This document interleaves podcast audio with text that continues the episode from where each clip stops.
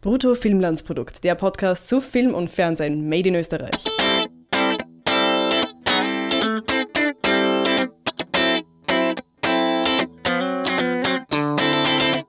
Hallo liebe Steuerzahler und Freunde des damit finanzierten österreichischen Films. Mein Name ist Harry List und ich melde mich heute einmal alleine. Äh, letzte Woche wird euch vielleicht aufgefallen sein, dass wir keine Folge äh, veröffentlicht haben. Äh, das ist super traurig, weil damit ging auch eine 28 Wochen anhaltende Serie zu Ende, in der wir wirklich jede Woche geliefert haben und sei es auch, dass wir uns ein oder zweimal mit der Konserve behelfen mussten. Es ließ sich leider nicht vermeiden und ja, nicht einmal die Konserve ging sich letzte Woche aus. Das hat verschiedene Gründe. Ähm, ich bin selber ein bisschen enttäuscht, aber ist halt so, ähm, wir machen das ja nicht für Geld und schon gar nicht für Steuergeld. Äh, ich rede jetzt heute mal mit euch alleine. Das hat jetzt auch unterschiedliche Gründe und einer dieser Gründe ist, dass es mit äh, österreichischen Spielfilmen ein bisschen mager aussieht. Mit Serien sowieso, aber auch mit Spielfilmen im Kino, die es zu besprechen gäbe. Boah, trockene, trockene Zeit gerade. Äh, wenn ihr auf die Startterminliste schaut, dann werdet ihr sehen, dass bis 13. September noch zwei Spielfilme starten. Und jetzt kommt's am gleichen Wochenende. Einer davon wurde gerade erst dorthin verschoben. Also da fragt man sich jetzt halt schon ein bisschen, wie es den Leuten da so richtig geht. Aber gut, ich persönlich werde dann halt einfach einen von den beiden nicht anschauen. Äh, welcher das ist, weiß ich noch nicht. Aber auf jeden Fall Kaviar und To the Night äh, werden äh, laut jetzigem Plan am 14. oder 13. Juni starten. Und ansonsten ist es eben bis Mitte September äh, ja, saure Gurkenzeit. Äh, damit nicht inkludiert sind natürlich irgendwelche Sommerkino-Vorpremieren oder halt irgendwelche Klassiker, die im Sommerkino laufen. Äh, allerdings laufen ein paar Dokus, um genau zu sein, vier Dokus in diesem Zeitraum. Und zwei dieser Dokus sind auch irgendwie so der Anlass für die heutige Folge. Es ist also dann gleich die erste Neuartigkeit dieser Folge. Also nicht nur, dass ich alleine rede, sondern eben auch die, die Neuartigkeit, dass ich über Filme rede, die noch gar nicht gelaufen sind. Und zwar geht es da konkret um die Doku Backstage Wiener Staatsoper und gehört gesehen ein Radiofilm. Und ich würde behaupten, dass diese zwei Filme oder ja, diese zwei Dokumentarfilme zu einem neuen Genre gehören. Ein neues Genre, das ich jetzt gerade erfunden habe. Ich nenne es die Kulturtanker-Doku. Und wir hatten dieses Jahr schon eine Kulturtanker-Doku im Kino, nämlich Die Burg, wo es um das Burgtheater ging. Und wir hatten in der Vergangenheit auch schon, möchte ich fast als den Beginn dieser Kulturtanker-Doku-Welle, die wir jetzt haben, äh, ausmachen, das große Museum. Das war 2014. Und für diejenigen, die sich nicht erinnern, da ging es, das war eine wunderbare, wunderschöne Doku, ein wunderschöner Dokumentarfilm über das Kunsthistorische Museum. Und es hat eben also jetzt ein paar Jahre gebraucht, aber dieses Jahr spießt es sich dann ein bisschen mit diesen Filmen über große Kulturinstitutionen. Burgtheater, Staatsoper, den Radiosender Ö1, Außerdem gibt es auch noch das ein oder andere Projekt, äh, das man da eventuell dazu zählen könnte. Ich nenne jetzt mal das Projekt Der Zirkus, wo es um den Zirkus Roncalli bzw. um Bernhard Paul geht. Schaut jetzt von der Synopsis oder von der Projektbeschreibung nicht ganz so aus, als würde der dazu passen. Ich wollte ihn jetzt nur erwähnt haben, aber den lassen wir jetzt raus. Und wenn man sich die Förderentscheidungen des, die aktuellen ÖFI-Förderentscheidungen anschaut, dann gibt es da auch die Doku Tiergarten vom gleichen Regisseur wie dem, wie, äh, der auch die Burg gemacht hat. Und ja, da geht es genau um das, was ihr erwartet, nämlich um den Tiergarten Schönbrunn, also eine weitere große Kulturinstitution. Und warum nenne ich sie Tanker? Warum nenne ich sie Kulturtanker? Also ich meine, das haben andere Leute auch schon gesagt, aber das sind große Institutionen, die sehr, sehr viel Geld haben. Und natürlich auch wieder Steuergeld.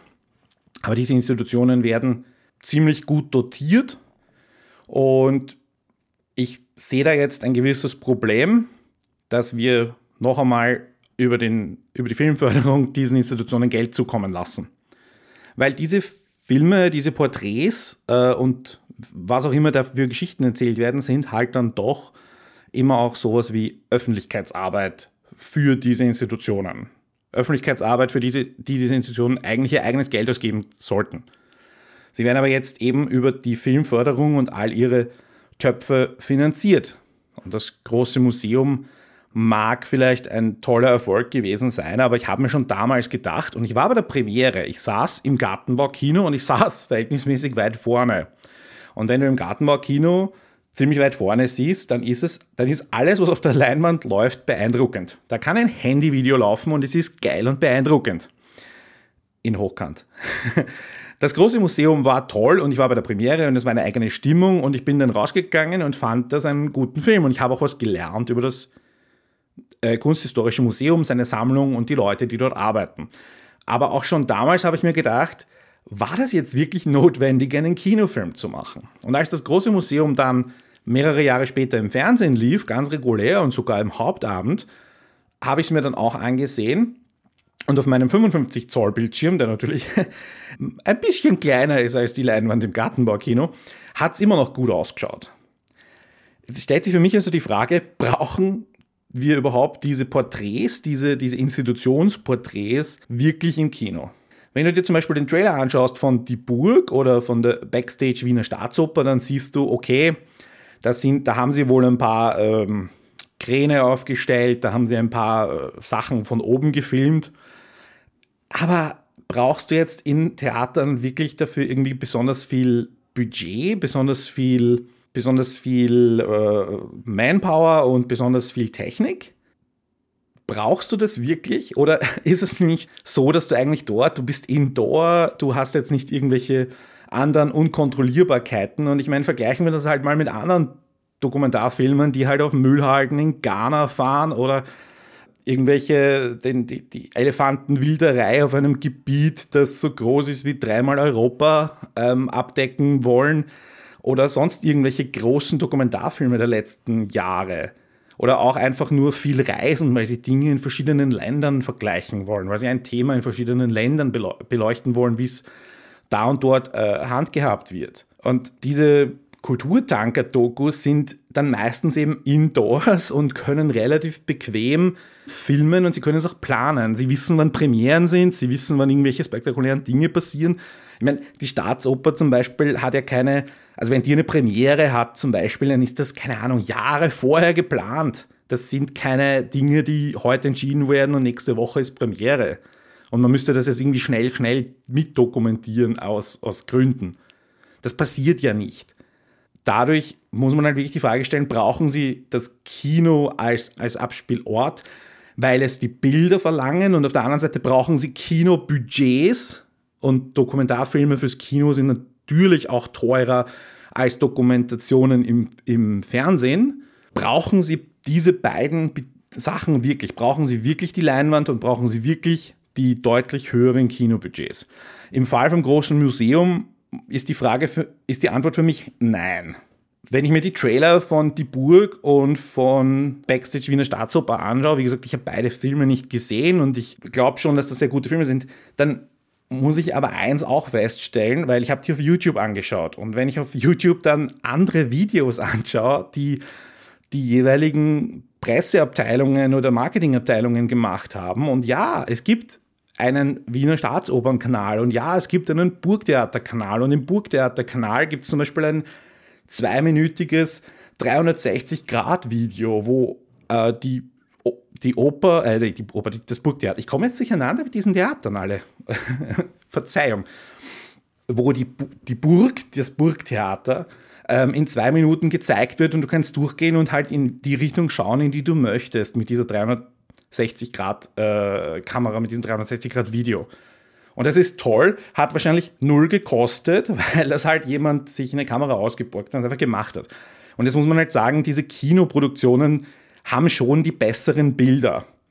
Also im Sinne von besseres Color Grading, bessere Auflösung, bessere Einstellungen. Das sind schon ganz, da, da wurde schon mit einem Kinoauge gearbeitet, wohingegen diese anderen selbstgemachten, die zwar auch jetzt vom, von der Bildqualität absolut okay sind, aber eben halt dann einen anderen Zweck erfüllten. Sie sollten fünf Minuten lang sein, sie sollten zwei Minuten lang sein, um eine Öffentlichkeitsarbeitsfunktion für diese Häuser zu erfüllen. Und da ist jetzt halt eben so die Diskrepanz. Was meint ihr? Brauchen diese großen Tanker wirklich äh, Kinofilme über sich selber? Ja, und brauchen sie dann halt, ich meine, da hängt jetzt ein ganzer Rattenschwanz an Themen dran und die möchte ich jetzt kurz mal durchgehen. Erstens, die haben alle Mörder viel Budget. Ja, die Bundestheater, zu denen die Staatsoper und das Burgtheater gehören. Das dritte wäre dann noch die Volksoper und daran anschließend sind ein paar Nebenbühnen, Akademietheater, beziehungsweise auch das Staatsballett, das gerade halt nicht so gut in den Medien ist, bekommen per Bundestheaterorganisationsgesetz, so heißt das Ding, ist alles verlinkt, was ich übrigens sage, ihr könnt das alles nachlesen, bekommen die 162 Millionen Euro pro Jahr. Drei Theater 162 Millionen Euro im Jahr. Und ich habe, äh, es gibt da noch einen variablen Draufschlag, zu, Draufschlag, Zuschlag. es gibt noch eine variable Summe. Und wenn man sich die, Zahl der, die Zahlen der Spielzeit 17, 18, also die Bundestheater rechnen in, in äh, Spieljahren, das, die Spielzeit 17, 18 äh, hatten sie 170 Millionen ausgewiesen. Und diese 170 Millionen, mit denen, ja, verteilen sich auf drei Theater. Sie haben äh, 1,3 Millionen Besucher. Und jetzt können Sie mal ungefähr ausrechnen, dass pro Besucher, also pro verkaufter, pro besetztem Sitzplatz, haben wir Steuerzahler nochmal 130 Euro draufgegeben. Sie hatten, sie hatten 1650 Vorstellungen ungefähr. Wenn du das durchrechnest, haben wir pro Vorstellung, also jedes Mal, wenn der Vorhang hochgeht, 100.000 Euro verbrannt. Also verbrannt. Stell dir einfach vor, du zündest 100.000 Euro an jedes Mal, wenn ein Vorhang hochgeht. Da ist so viel Geld in Bewegung und dann stelle ich mir halt die Frage, äh, wenn ihr eine Kinodoku machen wollt, die 500.000 Euro kostet, wie wäre es, wenn ihr das einfach von euren 1650 Vorstellungen halt jeweils 900, 500 bis 1000 Euro abzwackt und schon könnt ihr wunderbare über jedes Haus eine, eine 500.000 Euro Kinodoku machen. Wozu braucht ihr jetzt noch Filmförderung von den verschiedensten Stellen? Die Museen, die Bundesmuseen, das große Museum äh, ist da jetzt gemeint, die kriegen aktuell äh, für acht Museen, wieder mit ein paar Nebenmuseen, 112 Millionen Euro. Ich habe da jetzt keine Verteilung ausgerechnet, wie viele Besucher da, wie, wie wir das subventionieren und so weiter. Aber Tatsache ist, sie haben massiv viel Geld. Ja. Und wenn man dann halt im Vergleich den österreichischen Film anschaut, der österreichische Film hat im Filmförderungsgesetz stehen 20 Millionen. Und im Unterschied zu den Theatern und den Museen verkauft das österreichische Filminstitut keine Tickets und kein Merchandising und keinen Sekt in der Pause und keine, keine äh, Spielzeuge im Museumsshop und was auch immer. Also äh, da kommt nämlich dazu, wenn man sich diese Statistiken dann anschaut, dass die Wiener Staatsoper zum Beispiel ihren Betrieb zu immerhin 45 Prozent aus eigenen Einnahmen bestreitet. Das heißt, nur 55 Prozent sind gefördert, wo man eigentlich sagen muss, das ist super. Weil, ich meine, der österreichische Film hat halt was, 5 bis 10 Prozent Eigenanteil und der Rest ist gefördert. Burgtheater und Volksoper sind mit über 25 Prozent nicht ganz so gut, aber okay, ja. Also es ist jetzt nicht so, dass da kein Geld irgendwo zu holen wäre, dass die, wenn sie eine Öffentlichkeitsarbeit in Form von Kinofilmen machen wollen, äh, sich das nicht irgendwie selber finanzieren könnten. Und hier ist es jetzt dann so, wir spendieren als aus dem Budget des ÖFI, das eben für Kinofilmförderung da ist, ähm, ziemlich viel Geld. Backstage äh, hat äh, Backstage Wiener Staatsoper, so heißt der Film, der jetzt eben dann bald rauskommt, hat vom ÖFI 130.000 Euro erhalten, zum Beispiel. Ähm, das ist jetzt natürlich im Vergleich für einen Spielfilm nicht so viel, aber das Budget ist laut ÖFI eben knapp an den 500.000 Euro. Dann hat eben der Filmfonds Wien, der der Wiener Staats, dem Backstage Wiener Staatsoper äh, 145.000 Euro gegeben. Filmstandort Austria FISA, die eine Wirtschaftsförderung ist, hat 73.000 Euro hergegeben und der ORF, der ja eigentlich regelmäßig Staatsopern-Dokus macht, zum Beispiel rund um den Opernball, wo ja auch hinter die Kulissen geschaut wird, hat durch das Film-Fernsehabkommen 90.000 Euro hergegeben für eine Doku über die Wiener Staatsoper. ähm, und sich damit halt auch Ausstrahlungsrechte gesichert. Und jetzt ist das Ganze ähm, insofern ein bisschen relativierbar, weil man könnte ja zum Beispiel argumentieren, die Wiener Staatsoper hat dieses Jahr im Mai, also genau zu der Zeit, wo der Film rauskommt, ihr 150-jähriges Jubiläum. Und jetzt bin ich halt kein Partyverächter und sage, okay, feiern wir und feiern wir mit einem einmaligen Kinofilm und leisten wir uns das. Und das ist schon okay so. Jetzt ist es aber so, dass ich auch die aktuellen Förderungen des Fernsehfonds gesehen habe und im aktuellen Fernsehfonds, der natürlich Fernsehsendungen äh, fördert, ist eine Doku drin, die heißt Die Wiener Staatsoper, ein Porträt. Jetzt, die haben äh, weniger Geld bekommen und sicher ein kleineres Budget, machen das gemeinsam mit Dreisat und das ganz Interessante ist ja jetzt der Wiener Filmfonds, wo ich habe gerade gesagt, der Filmfonds, also Filmfonds Wien, hat 145.000 Euro an die Kinodoku gegeben und gleichzeitig 10.000 Euro an die Fernsehdoku. Das heißt, die anderen, der Fernsehfonds und das ÖFI haben ja komplett unterschiedliche Interessen. Die würden jetzt nicht jeweils beide beides fördern. Das heißt, die fördern jeweils nur eines, logischerweise. Aber der Fernsehfonds hat eine äh, der Fernsehfonds, der Filmfonds Wien, ich komme da durcheinander mit diesen ganzen Theatern und diesen ganzen Förderstellen. Die wollen, glaube ich, die wollen, dass das kompliziert ist. Ähm, diese 145.000 Euro, die der Filmfonds Wien für die Kino, für die, für die Kinodoku hergegeben hat, wären halt eben nur ein Fünfzehntel von 10.000 Euro an die Fernsehdoku. Aber jetzt ist es dann so, wir haben dann bei zwei, wir haben dann zwei Dokus zur Verfügung und ähm, so wie ich das jetzt kenne, ich meine, das große Museum hatte, ähm, ich weiß nicht, 15.000 Besucher laut offizieller Statistik irgendwo so in der Gegend. Das ist jetzt nicht so der große Bringer. Ich sage es jetzt einmal und ein allerletztes Mal, die Burg hatte knapp mehr Besucher als das Burgtheater Sitzplätze. So, das war jetzt das allerletzte Mal, dass ich diesen, diesen Vergleich gebracht habe. Und das ist jetzt auch nicht so, dass diese Tankerfilme irgendwie großartig erfolgreich wären auf der anderen Seite könnte ich mir vorstellen, das habe ich jetzt nicht recherchiert, aber ich bin mir ziemlich sicher, dass das große Museum um 20.15 Uhr im ORF weit mehr als 16.000 oder 15.000 äh, Zuschauer hatte. Nämlich wahrscheinlich eher das Zehnfache, wenn nicht sogar das 50-fache. Und das heißt, Fernsehen ist eigentlich der bessere Platz, wenn du sagen willst, hey, hier sind Institutionen und in diesen Institutionen passiert Außergewöhnliches und das will ich eigentlich nicht absprechen. Da passiert tolles Theater, da passiert tolle Musik, Kunst, da werden tolle Exponate, tolle Forschung, äh, Exponate gezeigt und Forschung betrieben. So, ich muss immer das Verb auch dazu sagen.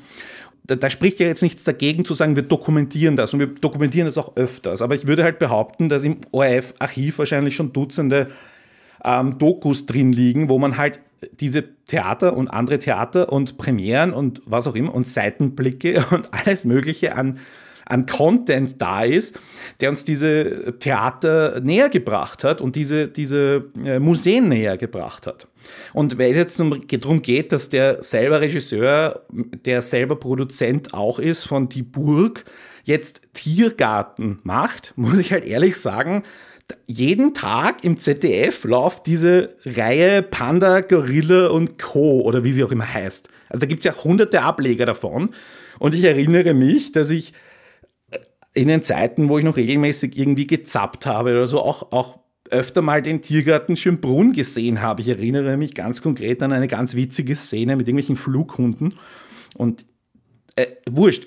Tatsache ist, Tierfilm-Dokus die jetzt nicht in der freien Wildnis, weil man Elefanten auf einem Riesengebiet finden muss, stattfinden, sondern eben in einem Zoo unter kontrollierten Bedingungen, wo man die, äh, die Kooperation der Zooleitung hat und wo man die Kooperation der Tierpflegerinnen hat und wo man weiß, welche Tiere wann gefüttert, vom Tierärztin, Tierarzt untersucht oder sonst irgendwie transportiert werden, wo man diese Events alle weiß äh, da kann man gerne auch dauerhaft dabei sein und von mir aus fördern wir über den Fernsehfonds da auch die Herstellung einer regelmäßigen Zoo-Serie. Aber braucht es da jetzt wirklich Kino-Doku? Und vor allem stelle ich mir dann die Frage, ich meine, schön, wenn der Tiergarten Schönbrunn irgendwie historisch relevant ist, sowohl architektonisch als auch, weil er, keine Ahnung, angeblich der älteste offene Zoo ist. Das, das ist alles schön und gut und das möchte ich auch nicht gering reden, aber brauchen wir da wirklich Kinofilme mit Kinokameras, mit Kino-Color-Grading, mit Kino, ja, mit Kinomannschaft dabei. Brauchen wir das wirklich? Und ist das, also brauchen im Sinne von, sollten wir das gesellschaftlich fördern, wenn das doch so viele quasi günstigere Wege gibt, wo wir nicht nur günstiger die, den Content herstellen können, sondern auch mehr Leute erreichen, nämlich im Fernsehen. Also ist es, ist es so, also hat das jetzt wirklich einen Sinn und sind nicht zum Beispiel eben diese ganzen YouTube-Videos, die ich mir anschauen kann, von jetzt einer Premiere der Zauberflöte, ich verlinke euch das, wo ich jetzt ehrlich sagen muss, da ich, da ist jetzt dann schon ein bisschen ein Unterschied im Vergleich zum Trailer von Backstage Wiener Staatsoper, aber so viel Unterschied in, im Informationsgehalt ist da jetzt auch nicht. Und da weiß ich dann nicht, wenn die Backstage Wiener Staatsoper, der Kinofilm, sich halt auch im Trailer siehst du auch jemanden, der irgendwie eine Balustrade abwischt oder sowas. Also du schaust jemandem beim Staubwischen zu und das denke ich mir dann halt, ja, okay, das gehört natürlich auch dazu, das passiert in Theatern auch, ja, und ich meine,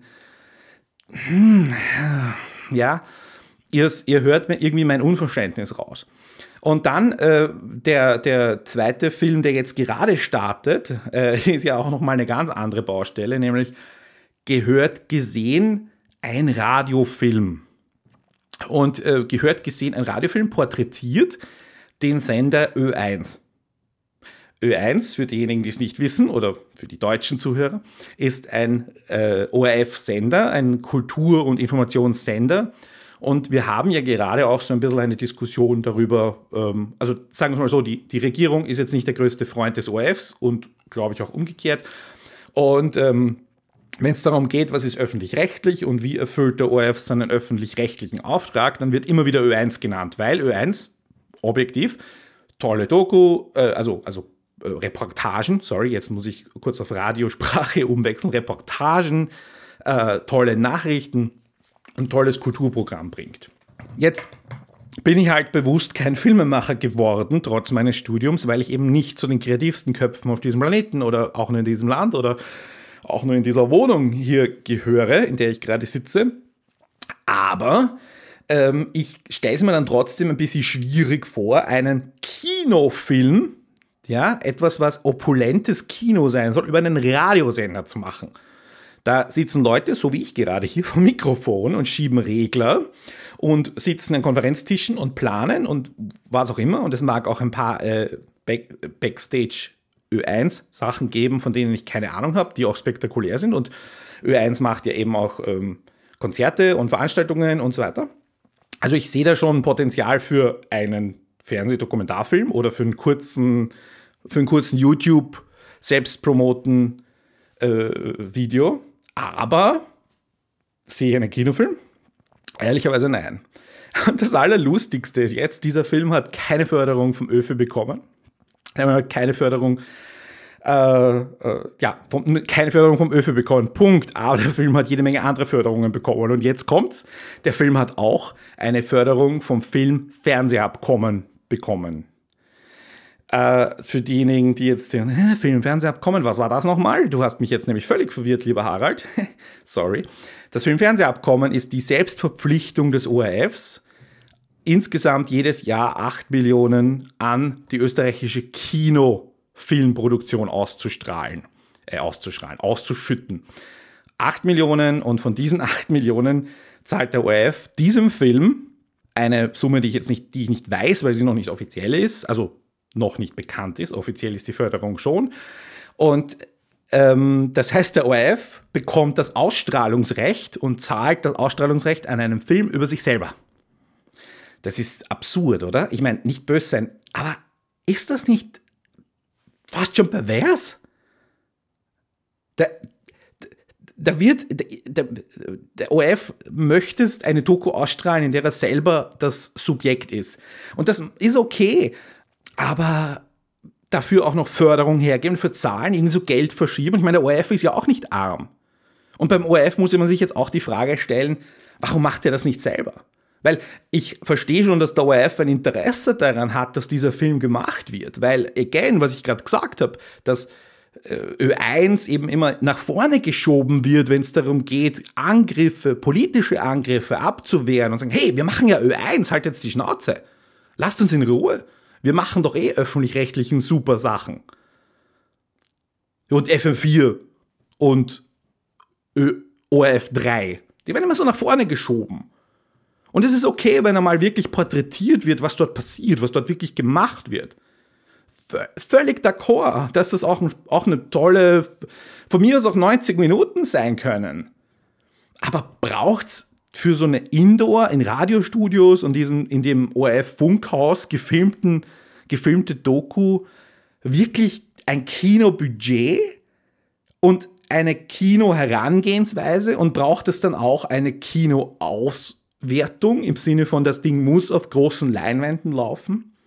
Und again, wenn ich bei der Premiere im Gartenbaukino sitze, dann wirkt, wie gesagt, alles ziemlich beeindruckend. Aber das ändert nichts an, an meiner Grundthese, dass diese Kulturtanker so viel Budget haben, nicht wirklich kinotauglich sind nicht wirklich, die, diese, diese Dokus nicht wirklich unique sind und es jede Menge Museen-Dokus gibt und es jede Menge Theater-Dokus gibt und teilweise auch selbst gemacht von den Theatern, von ihren Öffentlichkeitsarbeitsabteilungen. Genau die, die das machen sollen. Und es ist ja jetzt so, wenn man Filmkritik macht, dann ist man immer so auf in einem, in einem Graubereich, weil Filme sind Produkte. Und wenn wir Filmkritik machen und Filme besprechen, dann besprechen wir immer auch Produkte, Produkte, mit denen jemand Geld verdienen möchte. Das unterscheidet uns jetzt nicht zum Beispiel von den Leuten, die einen Blog über Apple-Produkte machen. Auch die besprechen Produkte und machen im übertragenen Sinne Werbung. Und das ist natürlich bei Filmkritik und so weiter und Filmbesprechung auch immer so. Aber hier passiert noch ein weiterer Schritt. Hier geht es ja nicht um Filmkritik, sondern hier geht es darum, dass die Öffentlichkeitsarbeit der Produkte. Die Produ Produkte sind die Theateraufführungen und die Museumsausstellungen. Und die bekommen eine, ein, ein öffentlich gefördertes Öffentlichkeitsarbeitstool, aus dem sie dann wiederum Ausschnitte nehmen können und auf ihren Social-Media-Kanälen verteilen können zum Beispiel. Die bekommen eine Premiere, wo dann wiederum die Presse hinkommt. Die bekommen wiederum ähm, Filmkritiken, und das heißt, die, die Kette der Werbung wird nochmal weiter fortgesetzt. Und da stelle ich mir dann halt schon die Frage, muss das jetzt wirklich sein, wenn es dafür meiner Ansicht nach weder einen wirtschaftlichen Grund gibt, weil man sagen muss, wir müssen jetzt die ganzen Dokumentarfilme am Leben erhalten, indem sie Dokumentarfilme machen dürfen, weil der ORF und so weiter, die machen das doch eh ständig. Ja, es gab vor kurzem die Magie der Museen hieß das, ein Mehrteiler, wo halt bekannte Leute, im Fall vom Kunsthistorischen Museum war das Vivian Westwood, als Protagonisten in diese Museen gingen und dann gab es halt eine Doku aus diesem Museum heraus. Das waren acht Teile über acht tolle Kunstmuseen auf der Welt. Das war erst vor kurzem, wurde auch vom Fernsehfonds gefördert übrigens. Ähm, im, Im Fernsehfonds Entscheidungen der aktuellen ist auch eine Förderung, äh, eine Förderung, ein Film über das Naturhistorische Museum drin. Übrigens von der gleichen Firma, die jetzt diese Wiener Staatsoper ein Porträt-Fernsehverfilmung macht. Also da stelle ich mir einfach wirklich langsam die Frage, was, was ist das? Und ist das jetzt nur eine, eine super zufällige Anhäufung im Jahr 2019 und danach ist es wieder vorbei? Ist das jetzt wirklich nur eine Phase? Oder sehen die Filmemacherinnen und Filmemacher, die diese Projekte machen. Und wie gesagt, der Mann, der die Burg gemacht hat, ist der gleiche, der sich jetzt die nächste Förderung für, für Tiergarten abholt.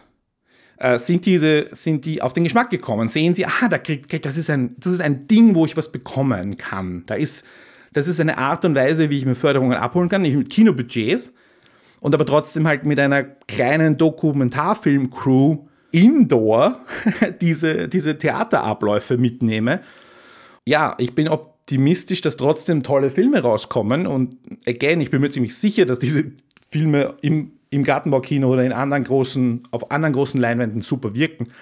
Aber ich bin echt nicht der Meinung, dass das jetzt irgendwie, also ich hoffe, dass das wieder aufhört und dass vor allem das Filminstitut und, und FISA und die Bundesförderungen sagen, hey, Schluss. Weil, wenn der Wiener Filmfonds der hat natürlich andere Interessen. Da geht es darum, Wiener Institutionen zu zeigen, Wien zu bewerben etc. Der hat ein bisschen andere Interessen und jetzt bin ich auch, finde ich es zwar ein bisschen lustig, wenn der gleichzeitig einen Kinofilm und einen Fernsehfilm fördert, Aber unterm Strich ist das halt die Sache des Filmfonds Wien. Und ähm, wenn die eine Marketingstrategie haben, dann, dann okay. okay, ich bin wieder ernst. Nein, da ist einfach, da wird einfach in die Breite gefördert, um zum einen eben, weil halt Wien großzügig ist und zum anderen halt eben, natürlich gehört das auch zum Stadtmarketing irgendwie dazu. Ja, das war's von mir. Ich habe euch alle Quellen, die ich erwähnt habe, verlinkt. Falls euch was fehlt, Fragen, dann liefere ich das nach. Äh, ich habe mir da jetzt nichts ausgedacht. Ich habe bei den Bundestheatern ein bisschen gerundet, aber im Großen und Ganzen sind die Zahlen äh, trotzdem valide. Und ja, denkt das nächste Mal dran, wenn ihr im Pucktheater seid, dass in dem Moment, wo der Vorhang hochgeht, äh, 100.000 Euro oder sogar mehr, mehr als 100.000 Euro zugezahlt wurden und ähm, auf eurem Platz nochmal 130 Euro von mir liegen.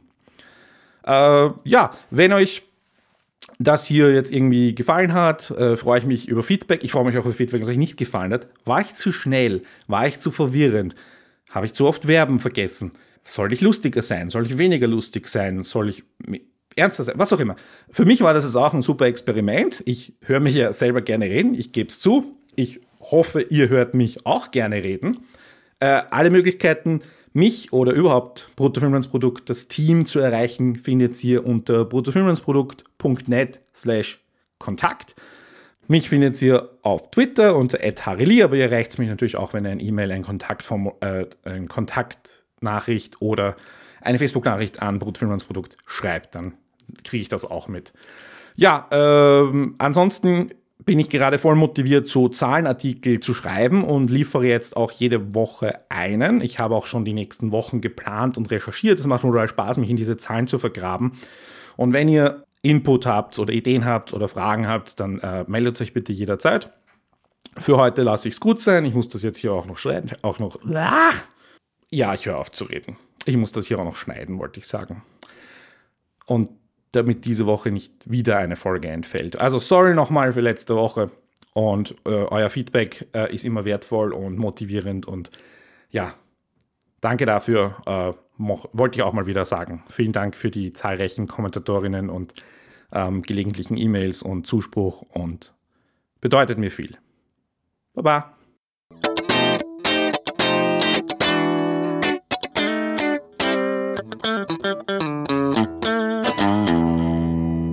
bruttofilmlandsprodukt.net